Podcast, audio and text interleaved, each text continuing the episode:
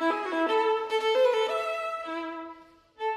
Dans la première partie de cette émission en compagnie de Vincent Latour, qui, je vous le rappelle, est maître de conférence en civilisation britannique à l'université de Toulouse de euh, Le Mirail, nous sommes revenus sur l'histoire des politiques de gestion de la diversité menées en Grande-Bretagne depuis les années 60 à nos jours. Nous observons avec lui dans cette seconde partie la remise en cause euh, par les politiques britanniques euh, de leur modèle différentialiste et multiculturaliste et les conséquences politiques de cette remise en cause.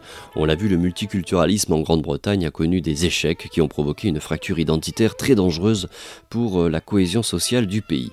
Les manifestations de plus en plus violentes qui opposent l'English Defence League, la Ligue de défense anglaise, aux islamistes les plus radicaux, la place exponentielle qu'occupe dans les médias comme sur la scène politique le parti d'extrême droite de Nick Griffin, le BNP, peuvent être interprétés comme étant les symptômes de la dérive idéologique du différentialisme dont s'est rendu coupable l'ensemble de la classe politique britannique.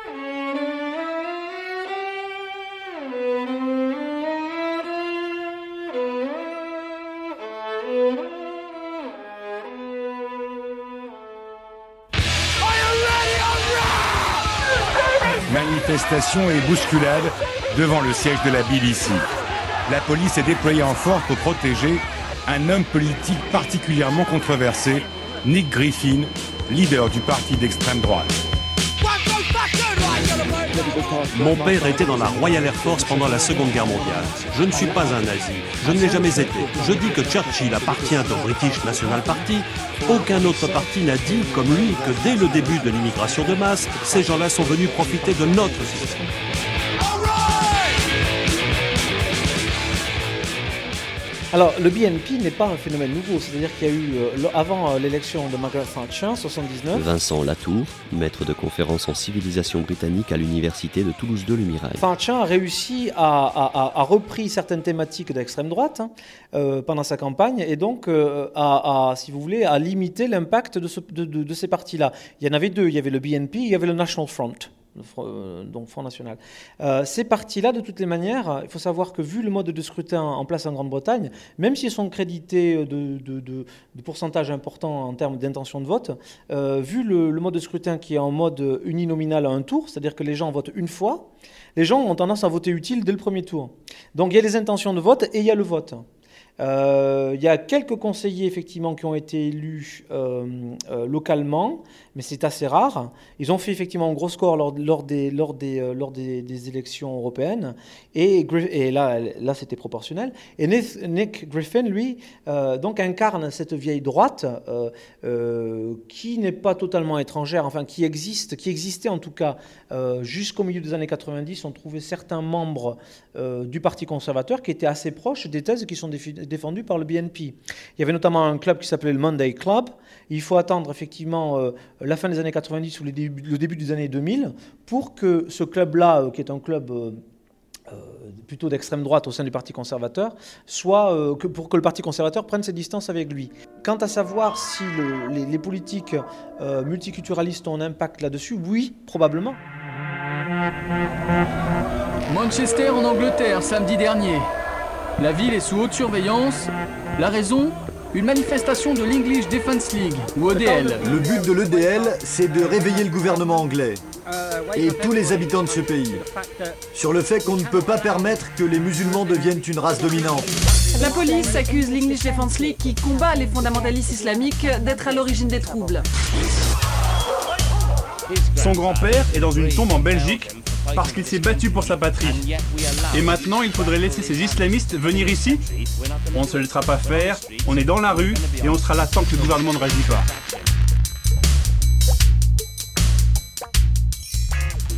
Il s'est développé aussi des, des ligues comme l'English Defence League qui récemment a fait parler d'elle à l'occasion de plusieurs manifestations d'islamistes où là il y, a, carrément des, affrontements de rue. Euh, donc évidemment cette question euh, de l'islam est, posée. La gestion euh, qui a eu cours ces dernières années, est-ce qu'elle ne fait pas monter ces, groupes-là? Si, mais il faut dire que la, communauté musulmane, on parle de communauté musulmane en, Grande-Bretagne, on n'en parle pas avant le début des années 90 et, ça se popularise vraiment à partir de la fin des années 90 et du début des années 2000. On parle de Muslim community sans voir ce qu'il y a derrière. C'est en fait une construction politique qui effectivement prend forme au moment de l'affaire Rushdie. C'est-à-dire que les musulmans pratiquants hein, de Grande-Bretagne, qui sont déjà en association, réagissent très violemment à la, à, la, publication des versets sataniques, donc c'est en 88, et pour, dans, dans l'immense majorité des cas, acceptent la fatwa de Khomeini en 89. C'est sur cette base-là que naît ce qu'on appelle aujourd'hui la communauté musulmane britannique. L'islam, cette communauté musulmane, pour reprendre la terminologie britannique, est tout de même la cible plus ou moins avouée du gouvernement, des politiques d'intégration du gouvernement depuis le début des années 2000, depuis euh, les attentats du 11 septembre, mais depuis aussi les émeutes interethniques euh, qui a eu lieu à Bradford euh, ou à, Birmingham, enfin dans, dans tout un Oldham, dans des villes du Nord et des Midlands, en 2001. Donc on met en place des politiques dites de community cohesion, cohésion sociale, euh, et, c'est la véritable cible de, ces, euh, ces politiques-là sont la communauté musulmane. Dans les rues de Quetta, de Kashari ou encore d'Islamabad au Pakistan, ces hommes appellent au meurtre de Salman Rushdie.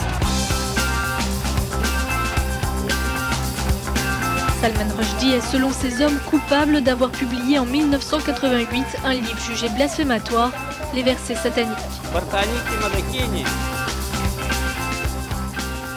Alors, la community cohesion, en fait, c'est un, terme qui apparaît dans un rapport de 2001. Euh, il y a donc des émeutes à, Bradford en 2001. Là, il y a un premier rapport qui est publié par euh, la, commission Housley, euh, qui s'appelle Community Pride, Not Prejudice. Et ce rapport-là, en fait, fustige l'attitude de certains membres, de, pour aller vite, hein, de la communauté musulmane, c'est-à-dire dans 8 cas sur 10 en Grande-Bretagne, des Pakistanais ou des Bangladais, donc des Sud-Asiatiques, euh, qui paradoxalement étaient présentés comme une communauté euh, euh, modèle dans les années 80, puisqu'ils ont été quasiment absents des émeutes des années 80, qui impliquaient des, des, des, Antillais. Aussi parce que le processus de construction politique de la communauté musulmane n'était qu'à ses balbutiements. donc voilà. Donc ce rapport est très critique à la fois de l'attitude de certains leaders religieux musulmans qui cautionnent des attitudes criminelles euh, dans certaines euh, parties de la jeunesse, trafic de drogue, etc., en échange euh, de la, de la continuité de certaines pratiques culturelles sud-asiatiques, telles celles des mariages arrangés. Et donc il y a un rapport national qui est, qui est publié en 2001, qui est par une commission qui est présidée par Ted Cantle, qui est un haut fonctionnaire britannique, spécialiste des questions sociales, et notamment des questions d'immigration et d'intégration, et qui arrive à des conclusions finalement assez, assez euh, similaire euh, sur le plan national. Et le, d'ailleurs, le, titre est intéressant. Le titre du rapport, c'est The End of Parallel Lives, question mark, point d'interrogation, la fin des existences parallèles. Et euh, ce rapport fait des, un certain nombre de recommandations pour, en fait, renforcer la cohésion sociale en Grande-Bretagne. Non à la charia, non aux tribunaux religieux tolérés par le gouvernement britannique. Et dans leur vie privée, une partie des musulmans veut désormais suivre les règles du droit coranique. Ces manifestants, musulmans et laïcs, veulent une seule loi pour tous. Ils refusent que des imams puissent juger d'affaires familiales, généralement des divorces, comme c'est le cas. C'est pourquoi ils viennent ici, dans ce bureau du Conseil de la charia. Un bureau qui regroupe des religieux spécialistes de la loi islamique qui s'applique aux musulmans, quel que soit leur pays d'origine.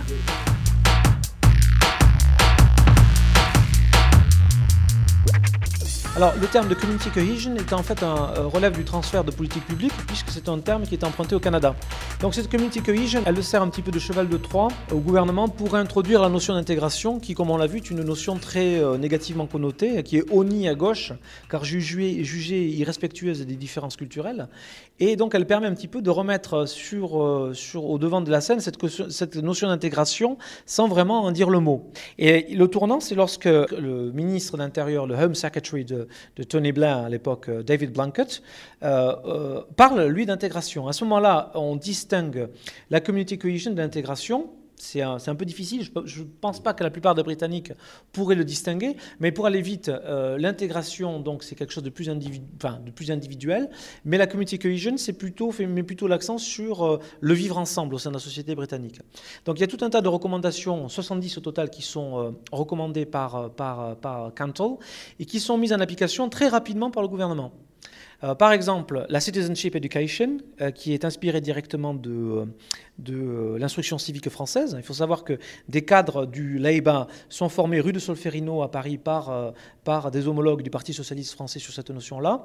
Et très vite, à partir de 2002, on incorpore cette Citizenship Education en embarrassant un petit peu les enseignants qui ne savent pas comment l'intégrer à leur cours euh, dans le programme des écoles secondaires en Grande-Bretagne. Euh, on introduit également des, cérémonies de citizenship ceremonies, qui sont des, des cérémonies d'entrée dans la citoyenneté britannique, et également des tests de citoyenneté pour déterminer euh, les connaissances, si vous voulez, des institutions de la part des gens qui, demandent effectivement la, naturalisation. Donc voilà, ça ce sont des exemples concrets qui sont mis en place rapidement. En Grande-Bretagne, il existe une centaine d'écoles musulmanes, certaines entièrement financées par l'État, mais ce n'est pas tout.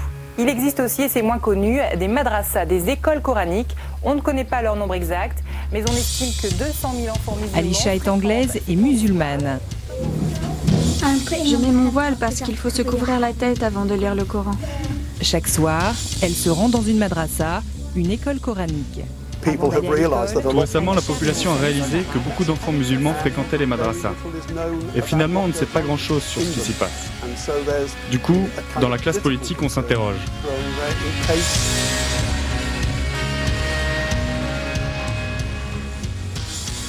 La question religieuse est très importante quand même en Angleterre.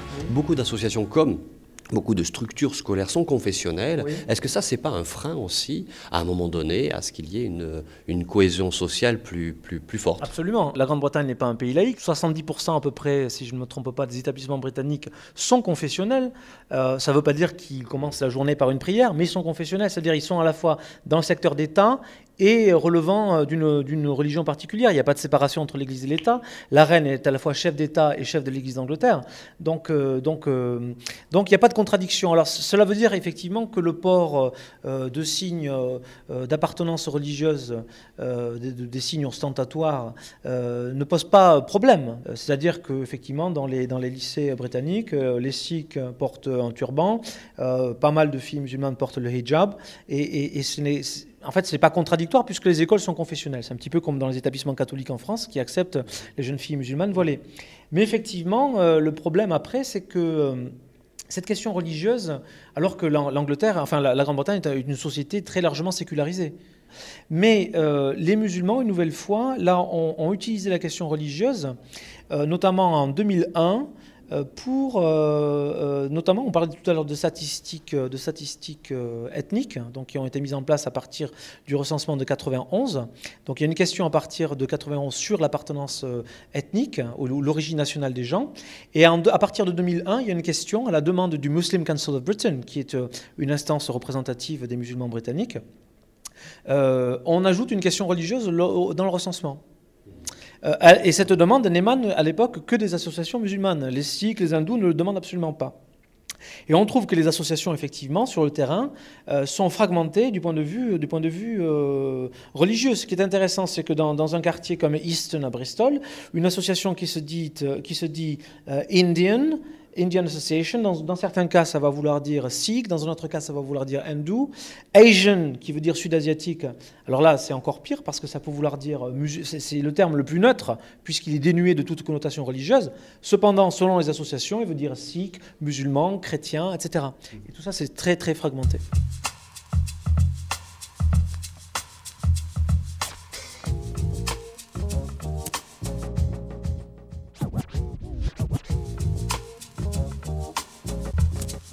Alors la question de l'identité, elle se pose, euh, elle se pose euh, en, France en ce moment. Comment se pose-t-elle aujourd'hui en Angleterre? Euh, Est-ce qu'elle se pose de, la même manière? Absolument. j'ai été frappé lorsque j'ai entendu parler de ce, de ce, Je crois que c'est une, une, enquête en fait sur une commission sur l'identité nationale pour aller vite. été frappé par les convergences, la, la, convergence une nouvelle fois franco-britannique, c'est-à-dire que on parle de Britishness, la britannicité, sans savoir ce que ça veut véritablement dire.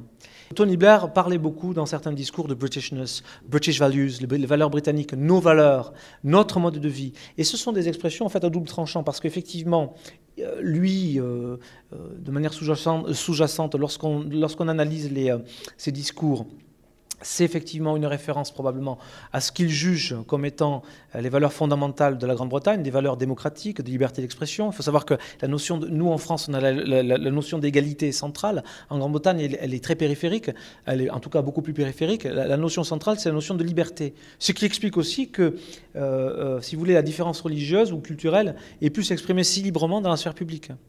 Donc ça, c'est l'interprétation charitable de la, Britishness. L'interprétation moins charitable, c'est-à-dire, euh, on, ne peut pas s'empêcher. La britannicité, qu'est-ce que c'est? Est-ce que c'est aller au pub? Euh, Est-ce que c'est être chrétien? Est-ce que c'est être blanc? Est-ce que c'est aller voir du match de foot? Euh, Voilà. Et on ne peut pas s'empêcher de voir l'impact de ces débats-là sur des populations ou sur des, électeurs qui sont tentés par le vote contestataire. Il y, y, a une certaine exploitation, me semble-t-il, de cette notion d'identité britannique. Blood. 的伤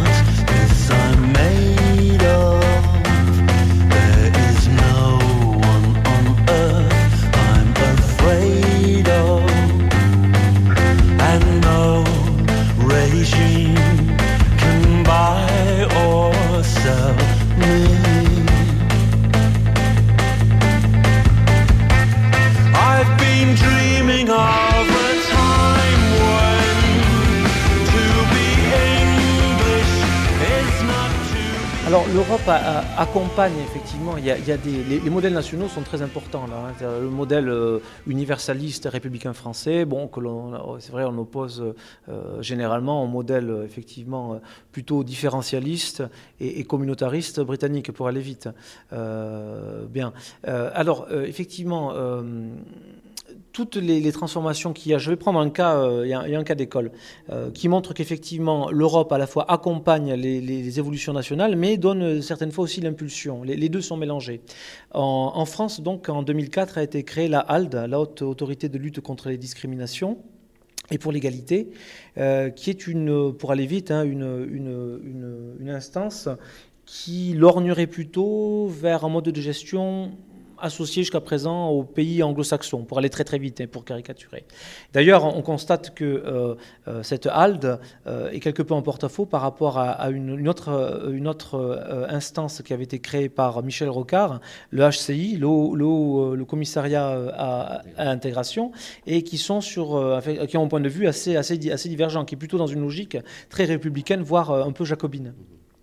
Bien, euh, donc la halle a été créée en 2004 et elle a été créée du fait euh, de l'adoption de deux directives de 2000. Euh, donc deux directives européennes. Et il faut voir que ces deux directives européennes ont donné naissance en Grande-Bretagne à the Commission for Equality and Human Rights, la Commission pour l'égalité et les droits de l'homme, qui les droits humains, comme on dit dans les pays anglo-saxons, et qui en fait est une instance qui s'est substituée à une autre instance euh, qui avait été créée en 1976 par le Race Relations Act et qui s'appelait la Commission for Racial Equality.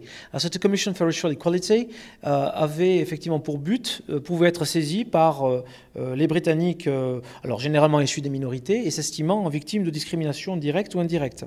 Alors effectivement, depuis le début des années 2000, on sent que la Grande-Bretagne s'éloigne de cette approche un petit peu différentialiste et va, comme on l'a montré par le biais de l'introduction de la Citizenship Education, la carte nationale d'identité qu'on n'a pas mentionné aussi, mais les cérémonies de, naturalisation, va vers plutôt un modèle pour aller très vite là aussi, hexagonal. Donc il y aurait une espèce de convergence croisée. Mais ces deux directives donnent naissance pour la première fois en France et en Grande-Bretagne à des instances jumelles, mais qui correspondent également nationalement, si vous voulez, à l'évolution, voire à l'érosion des modèles nationaux. L'année dernière, il y a six villes en Angleterre qui ont supprimé l'appellation Noël pour le remplacer par Illumination d'hiver.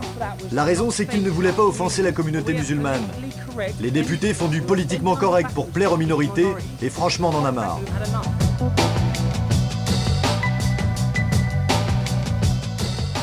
Personne ne veut plus se réclamer du multiculturalisme aujourd'hui. C'est un peu comme la notion d'intégration dans les années 80. C'est un terme qui est en passe de devenir aussi tabou que l'intégration dans les années 80. Pour autant, euh, le multiculturalisme à l'heure actuelle n'a pas trouvé de successeur en Grande-Bretagne. Et la community cohesion dont on parle, et qui, en fait, euh, euh, lorsqu'on en discute avec les militants associatifs ou voire des responsables municipaux qui sont censés la faire appliquer, parce que c'est la loi, ils sont censés la faire appliquer localement, on se rend compte que finalement, il y a un réel cynisme. Il semble que la Grande-Bretagne demeure en fait empêtrée dans de vieux réflexes différentialistes. je vous donne un exemple. je suis allé faire un travail de terrain à Bristol en donc, 2008, l'an dernier, au moment de, de Ramadan. Et pour la première fois, c'est quelque chose qui n'était euh, qui ne s'était jamais passé dans les années 80 ou 90, localement, euh, un lycée avait autorisé la euh, retransmission dans l'enceinte du lycée de l'appel à la prière du vendredi, dans un lycée d'État. Dans un lycée où les élèves musulmans constituent certes une forte minorité, mais une minorité, 15-20%. Donc euh, il y a ça, il y a le fait que le gouvernement britannique met l'accent euh, sur la nécessité euh, d'apprentissage de la langue et de maîtrise de la langue anglaise pour non seulement les candidats à l'immigration euh, ou au droit d'asile, mais également euh, pour les gens qui sont présents déjà en Grande-Bretagne et qui, qui, certaines fois même ont la nationalité britannique, mais d'un autre côté à couper euh, le financement public de, cours d'anglais. Donc il y, a tout un tas de gestes contradictoires. On, a créé de nouvelles catégories ethno-raciales pour le recensement qui va, qui va entrer en vigueur en 2011. Qui sont parfois un peu cocasses. Qui sont parfois un peu cocasses, par exemple gitans d'origine irlandaise. En France d'ailleurs comme en Grande-Bretagne, les modèles nationaux euh, sont en train de subir des, modifications, des aménagements, mais je pense qu'ils vont perdurer. Ils vont perdurer d'une manière ou d'une autre. Alors, ça sera peut-être pas le, multiculturalisme, mais je pense que le différentialisme, qui a été la base du multiculturalisme, sera également la base euh, probablement d'un mode nouveau de gestion que l'on verra émerger, euh, qui est en train d'émerger, mais qui n'a pas vraiment trouvé de nom pour l'instant. Voilà, cette émission s'achève. Merci beaucoup à Vincent Latour, qui, je vous le rappelle, est maître de conférence en civilisation britannique à l'Université de Toulouse de Le Mirail et membre de l'équipe Europe, Européanité, Européanisation au CNRS.